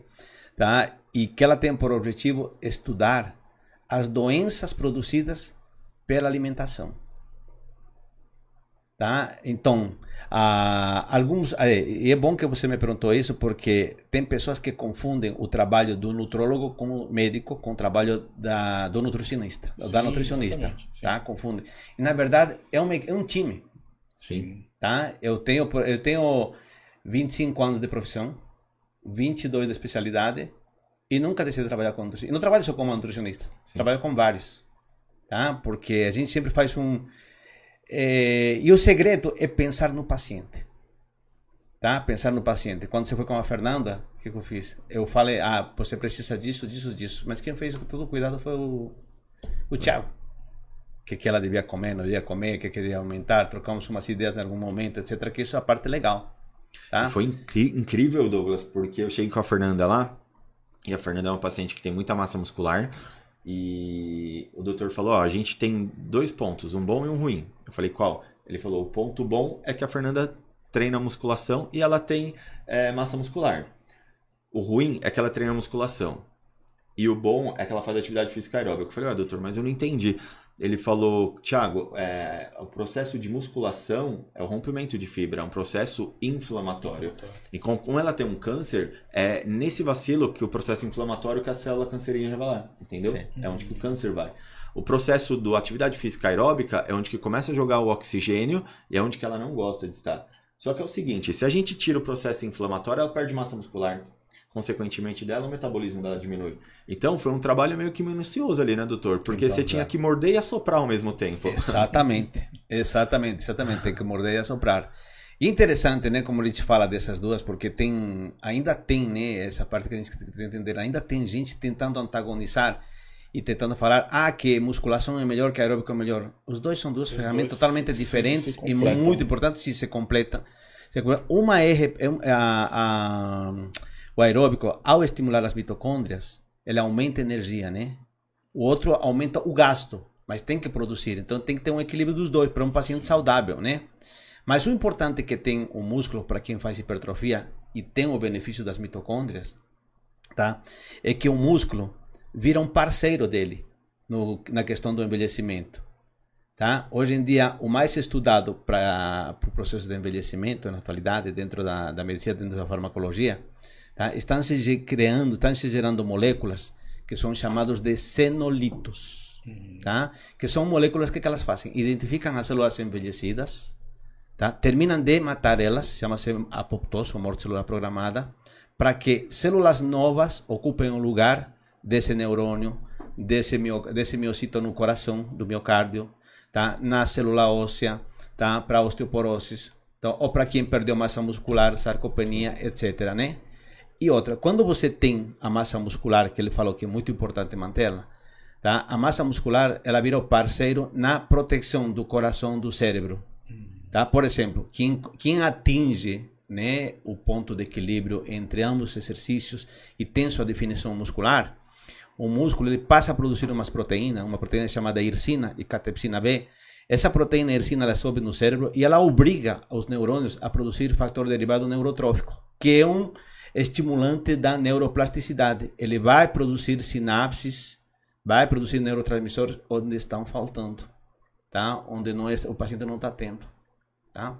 Então ele é extremamente. Então hoje, hoje há um conhecimento muito avançado em no que se refere ao processo de envelhecimento saudável, Sim. tá? Tempo atrás nós tínhamos ferramentas. Quais eram as ferramentas tempo atrás? É, não- coma bem e faça exercício. É. Só que isso não é Não é suficiente, suficiente, né? sim.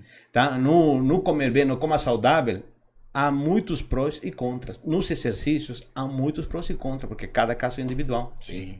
Né? Imagina tá na menina tá falar uma coisa e não ter Não, e equilíbrio. cada pessoa reage de um jeito, tanto com a alimentação como com o exercício, né? Exatamente. Essa, é- essa é a Ah, diferença, exatamente. né? Uhum. E aí você pega um ectomorfo e fala, come bem e faça exercício. Aí o que que é comer bem pra ele? Ele come muito pouco e gasta muita Gasta caloria. muita. Era uma desnutrição nele. Exatamente. Tá? eu tomando água, eu, fico- eu- eu começo a, a- a ganhar massa muscular. Doutor, É eu gostaria de entrar hoje num ponto muito importante, que é a minha curiosidade, inclusive, sobre intestino. Que Muito importante. Tema Eu- muito legal. eu queria que o senhor falasse um pouquinho sobre intestino, sobre as doenças, o que, que a gente pode fazer hoje para poder melhorar o intestino, para melhorar a saúde das pessoas. É tudo, né? É um tema muito, muito importante, né? Ah, o intestino é o sistema que mais envelhece, que mais rapidamente envelhece. Tá? É, há um chip genético dentro de, de todos nós. Até os 30, 35 anos de idade, tá? bioquimicamente, tá? nós somos seres mais anabólicos que catabólicos. Nós temos muita facilidade de recuperar energia, de renovar tecidos, etc. Tá? Antes dos 30 anos, tá? eu cheguei a dar plantão, plantão médico, de segunda a segunda. Só por vontade. Fiz isso. Falei, vou fazer uma vez de fazer. Não faria novamente isso. tá? Porque depois tive, demorei meses para me recuperar. Mas algo que eu queria fazer. Mas assim, dormia duas, três horas por noite, quando no momento que dava, e tocava o barco. Né? Foi uma experiência e tanto, né? Tá? Ah, mas depois dos 30 anos a coisa muda. Sim. Depois dos 30 anos, 35 anos de idade, nós passamos a ser mais catabólicos que anabólicos. E a prova está o jogador de futebol, né? Sim, A aposentadoria dele começa aos 30 e se completa aos 40, dependendo como ele se cuidou, exatamente. né? Tá? Então, há essa mudança. Se deve a vários fatores, nutricionais, estilo de vida, meio ambiente, hormonais principalmente, tá? E nisso tem muito a ver a alimentação. Tem a muito a ver o funcionamento do intestino, tá? Então, ah, e o intestino é tudo. Começa pela boca e vai até a parte final. Mas vamos falar dos mais importantes aqui. Tá? O estômago, por exemplo, a parte gástrica. Ele produz ácido clorídrico que é extremamente importante para, primeiro, para esterilizar os alimentos, eliminar qualquer tipo de microorganismo que possa entrar. Também teve muito a ver na pandemia a questão da, da falta de produção de ácido clorídrico, no, que alguns chamam de hipocloridria, outros chamam de hipercloridria, etc. Né? Tá? É, até porque ele faz parte do sistema imunológico, né? O estômago ele faz parte do sistema imunológico, é um grande ativador dos leucócitos e ajuda a detonar microorganismos. Mas à medida que vai passando o tempo, a gente perde essa produção de ácido clorídrico. Tá? E esse fenômeno ele já muda, mesmo que você não tome antibiótico, que você seja um bom menino, se alimente saudavelmente, ele já muda o que é chamado de microbiota intestinal. Sim. Nós temos microorganismos da boca até o final. Na verdade, nós temos microorganismos no corpo todo. Cada uma de nossas células está rodeada por 100 microorganismos. Tá? Então, se a gente parar para pensar, há- mais microorganismos que células em nosso corpo. Tá? Então, eles moram dentro de nós ou nós moramos dentro de a pergunta do milhão. Tá? Bem, e essa, cada um tem uma microbiota única, tanto que é considerada a segunda impressão digital.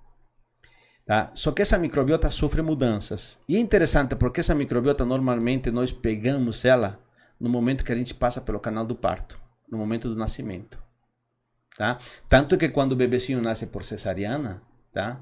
ou se recomenda né, que um pouco da secreção da mãe seja aplicada no bebê, na boquinha do bebê, tá? para que ele forme sua microbiota intestinal e diminuir uma microbiota patogênica, né? a formação de uma microbiota patogênica, ou se introduza o mais cedo possível probióticos, lactobacilos, Sim.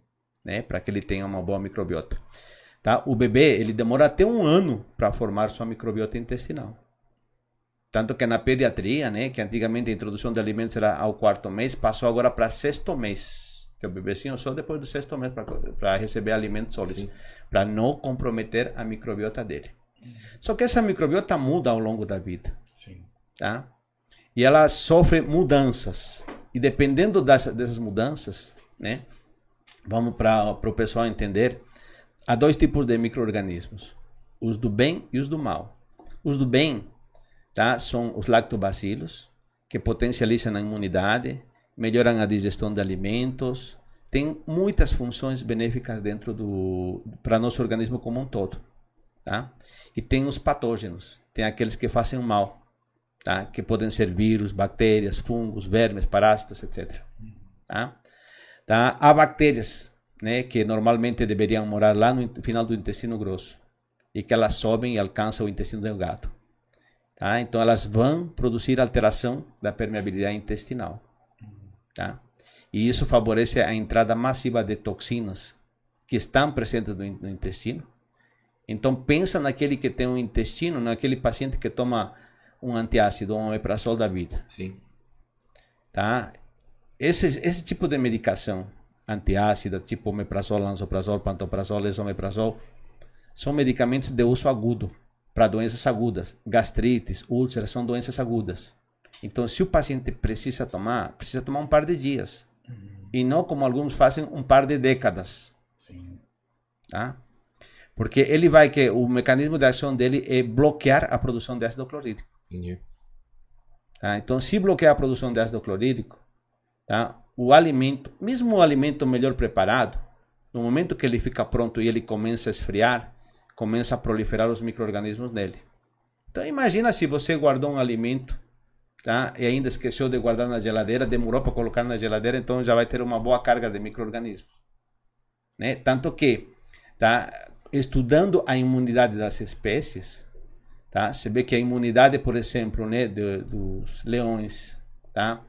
tá? das, daqueles animais, inclusive o dragão de Comodoro, todos aqueles que se alimentam de. Sim. as hienas que Sim. se alimentam de carniça, por que, que, elas não morrem se elas estão consumindo bactérias tipo antras, pseudomonas, que são bactérias mortais?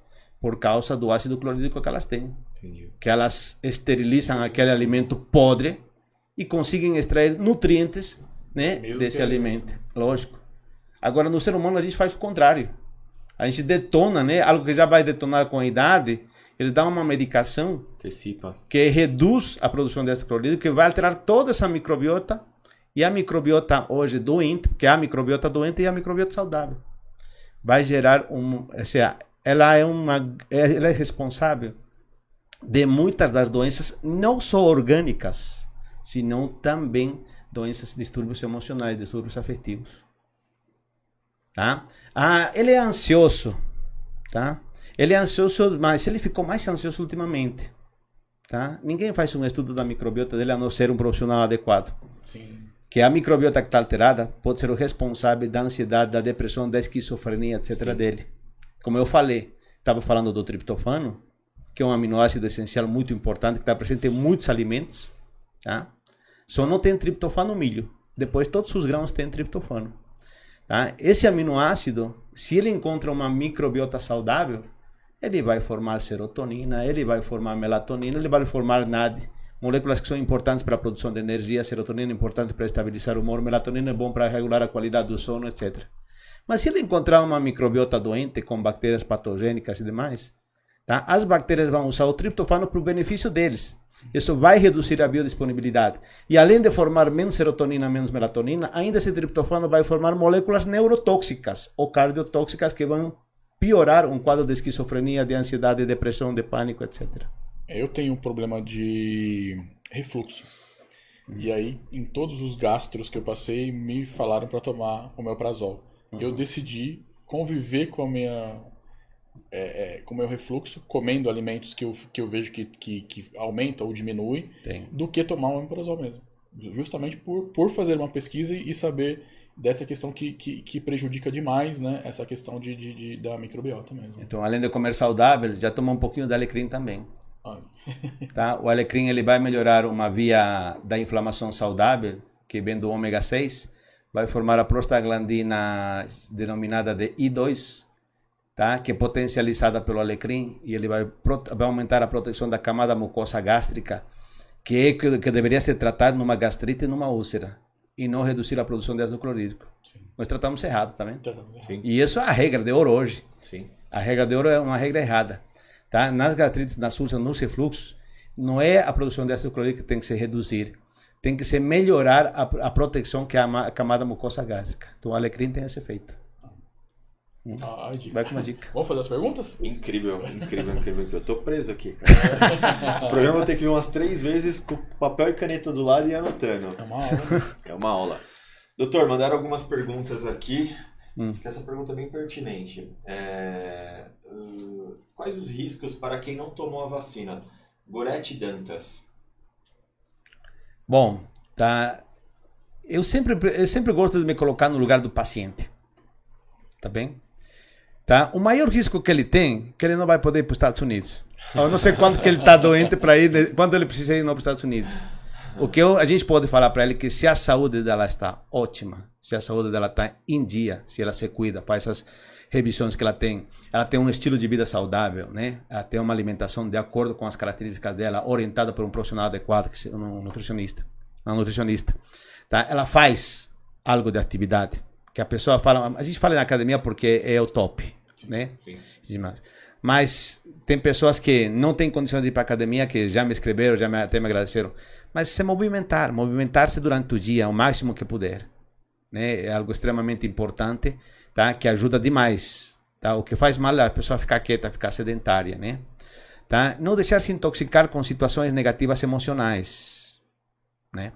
Então, ter um estilo de vida saudável, isso vai melhorar a imunidade. E, claro, ao fazer seus check-ups, seus controles, né, que tenha um bom nível de vitamina A, vitamina D, zinco, vitamina C, ou seja, tenha uma boa dose de nutrientes circulando no sangue dela, significa que vai entrar com mais facilidade tá, dentro das células dela, que estar lá no intestino, né, unicamente de onde talvez ela não não tenha uma boa absorção, etc, né? E se não tiver uma boa absorção, tem como melhorar, né? Os profissionais da área da saúde sabem como melhorar a absorção. Bom, nem todos, né? Tem que ser da área da nutrição, tem que ser da nutrologia, etc, para melhorar tá, os mecanismos de absorção, de digestão, etc, né, no, no paciente. Então, se ela tem um bom nível de saúde, né, agora que está passando isso e ela não quer se vacinar, quem somos nós para dizer para ela, não, ela precisa ir lá e se vacinar? Agora, se ela não não se vacinou, tá, e ela não cuida de sua saúde, a sua, sua imunidade está lá embaixo, aí ela vai correr sérios riscos, além de não poder ir para os Estados Unidos. Uma, uma outra pergunta aqui, doutor. Ó, É. Em relação aos pacientes que tiveram como sintoma, né? Sintomas pós-Covid, a depressão. Qual seria a melhor alternativa de tratamento para essas pessoas que tiveram sintomas de. E que você falou aqui, né? Que, tá- que pode ser causado ou não, né? Mas Sim, sim, sim, né? Não, mas tem muito paciente que tem a depressão. Bom, tá? Tem que ver eh, o nível de depressão, né? Há, há três níveis de depressão. Só para eles entenderem assim, leve, moderada e severa. Se é uma depressão grave, recomendo que acompanhe e procure um profissional. Se é uma depressão leve a moderada, ela pode melhorar. Pode melhorar melhorando seu estilo de vida, o que a gente acabou de falar, ou falamos eh, durante todo o tempo, né? Isso. E eh, é importante que ela né, reforce né, a produção dos neurotransmissores. Então, alguns suplementos que têm precursores eh, de serotonina, tá? tem até alguns fitoterápicos, né? crocus ativo, 5-hidroxitriptofano como aminoácido, melhoram a produção de serotonina quando a depressão é serotoninérgica, mas há também a depressão dopaminérgica. Então, ela vai precisar mais de aminoácidos como a L-fenilalanina, etc. Né? Agora, ela tem os nutrientes adequados, né? os nutrientes precursores para os neurotransmissores, e ela melhora a sua atividade física. Isso é impressionante. Ela vai, a atividade física ela faz com que uma molécula de glicose vire GABA, vire glutamina e vire GABA, que é o melhor calmante que nós temos, produzido endogenamente. Ok? Tá? Que ela faça com que o triptofano vire a serotonina, o triptofano que está na dieta. Tá? Então, se é uma depressão leve, leve a moderada, tá? Ela pode melhorar, né, a, a nutrição, tá? A atividade física, né, que ela vai eh, melhorar esse quadro de depressão, mas se for um quadro de depressão mais severa, recomendo que ela faça procure um profissional adequado para poder eh, acompanhar isso. Que não necessariamente vai entrar num antidepressivo, né? Tá? Hoje se trata de depressão com várias ferramentas. Mas a última A doutor. última pergunta. Não, vou fazer uma pergunta agora de, de- sobre a nutrição. O que acontece? Eu não gosto de falar isso até, mas eu já fiz algumas experiências que a gente chama de biohacking. Então, por exemplo, para aumentar a atividade cerebral. Então, eu comia muita coisa com colina, inositol. Tomei alguns fármacos que a- ajudavam a, a, a, a, a, sinapses e tudo mais. E eu, eu percebia que isso realmente me dava mais concentração, me dava mais foco. Isso é indicado fazer ou não? Quando você tomava os suplementos de colina, inositol. Colina, etc. Eu tomei, por exemplo, é, medicamentos, fármacos mesmo, de, de que era é, São chamados de nootrópicos. nootrópicos, isso Nootrópicos. mesmo. Claro, eles têm, têm, seu, têm seu benefício. Tá? Tem seu benefício e ah, realmente eles terminam melhorando. Em alguns pacientes nem tanto e em alguns surpreendentemente melhora bastante. Tá? Então não é assim tão ah, à toa. Há sim princípios. Por exemplo, a fosfatidilcerina ou a fosfatidilcolina aumenta a formação de acetilcolina, que é um neurotransmissor da memória. Sim. Ele te ajuda a extrair aquela memória que você tem armazenada, te ajuda a extrair. Tá? O glutamato é um neurotransmissor excitatório, que em pequenas doses ele participa na formação da memória. O problema é quando ele aumenta muito. Quando ele aumenta muito, ele passa a ser neurotóxico. Tá? E tem, obviamente, os, as outras substâncias que terminam potencializando isso. Há nutrientes, né, chamados de nutrientes inteligentes. Né?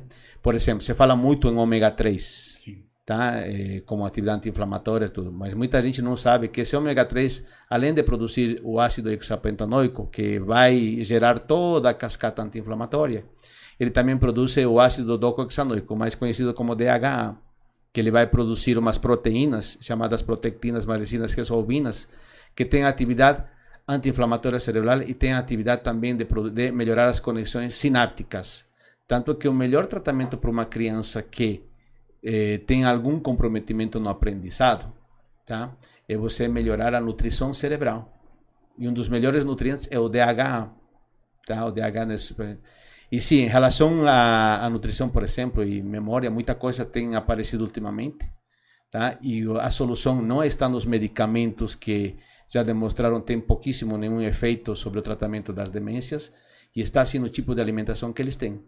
Então, há certo grupo de pacientes que se, que se beneficiam com a chamada dieta cetogênica, tá? E há outro tipo de pacientes que se beneficiam com uma dieta low carb, tá? Depende do caso. E há pacientes que se beneficiam com o jejum intermitente, tá? São três estratégias nutricionais extremamente importantes, tá? Elas não são eh, restritivas, elas fazem restrição calórica, mas não são restritivas porque não restringem, pelo contrário, até se potencializa a questão de, das vitaminas, minerais, os ácidos graxos, dos, as gorduras do, do bem, tá? etc., que terminam te- tendo esse efeito na neuroplasticidade, etc. Sim, turbinar o cérebro tá? é também a bola da vez. Tá? E quem não quer manter Outro, outro, Seu inteligência um no pra máximo outro nível. podcast aqui também, Um né? assunto para outro podcast.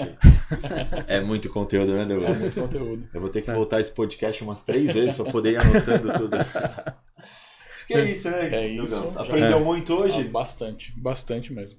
E pior que ele falou que ia trazer um carrinho de conhecimento. ele trouxe um, um caminhão, grãozinho, cara. né? Vou trazer um grãozinho de areia. Como eu disse, não, meu, ou seja, é, quando eu fiz a faculdade de medicina e eu me formei, tá? A gente pensa que a gente sabe tudo, né? Mas quando eu comecei a enfrentar os primeiros pacientes, eu vi, não, eu não sei nada. E outra, do jeito que aprendi a medicina, assim, indo A, B, Z, não, não, não quero seguir o protocolo, tá? Então, a medicina está indo de A a Z, eu vou ver a medicina agora de Z para A. E aí, aí que eu me encontrei, me deparei com que, não, tem que trabalhar na questão da saúde do paciente. Então, para isso, você tem que conhecer como um todo. Todo. Não todas as especialidades, como eu disse, conhecer o paciente como um todo. Tá? Então, quando você começa a, te- a entender os mecanismos de como funcionam as coisas, você começa a entender e você consegue ajudar muito mais. Tá? E como eu disse no início, eu, por exemplo, muito paciente vem falar, doutor, eu melhorou muito, tá? Eu quero deixar de ir no meu cardiologista, quero deixar de ir no meu oncologista, no meu reumato. Eu falo, não, você não para. Deixa que ele continue cuidando da, da tua doença. Sim. E a gente continua cuidando de você, tá? Que ele não sabe quando que ele pode precisar e mesmo que não for precisar, né? Tá? Deixa. Que em alguns casos eles falam, ah, mas com, com sua medicina funcional, com sua, sua medicina integrativa eu estou muito melhor. Não, tá? Ela é uma ferramenta que complementa a medicina convencional, Sim. ok? Legal. Ó, foi uma aula. Eu acho que muita, muitas pessoas que assistiram e vão assistir ainda, né? Que agora aqui no vídeo ele fica atemporal, né? Na verdade, ele vai Exato. ficar lá no YouTube e outras pessoas vão assistir com, nos seus horários e tudo mais, né? Mas pra mim foi uma aula. Foi incrível. Ah, que bom. Doutor, gratidão? Gratidão por mesmo. ter Imagina. aceitado o nosso convite, comparecer no nosso Caldeira Cast aqui. Eu sei que a sua rotina é uma rotina muito cheia, cheia de compromissos, mesmo assim você arrumou um tempinho para poder ajudar a gente. E o pessoal que te seguiu aqui no, na live. Doutor, é, como que as pessoas te acham? Rede social? Onde que é seu consultório? Tá? Bom, eles eh, me acham no Instagram, né? Eh, nós temos duas páginas que estão em formação, mas já estão no ar, tá? Eh, Clínica Jardim, tá? E o outro com meu nome, Carlos Jardim, são onde eles me encontram na, nas redes, ok?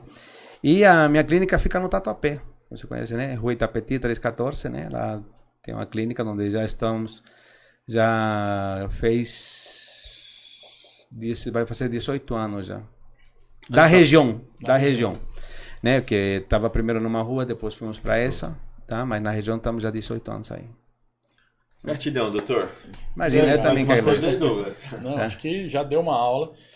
Vamos, mais pra frente a gente vai, vai, vai voltar aqui para falar sobre essa questão aí que a gente falou que é a bola da vez, que é essa, essa questão aí da Turbinar o cérebro. turbinar o cérebro. A neuroplasticidade. É. neuroplasticidade, obesidade, depois tem para falar sobre eh, as pausas, o envelhecimento hormonal, né, que é um tema também interessante, muita gente gosta, menopausa, andropausa, etc, né? O que vocês quiserem, Tá ótimo. tá? Tranquilo, É isso aí, galera. tá bom? Então, Obrigado. esse foi o presente que hoje a gente deu para vocês. Obrigado por acompanhar o Caldeira Cash. Doutor, gratidão. Obrigado. Até mais. Eu também que agradeço, tá? Até sempre, então. Tchau, tchau. Tchau, tchau. tchau, tchau.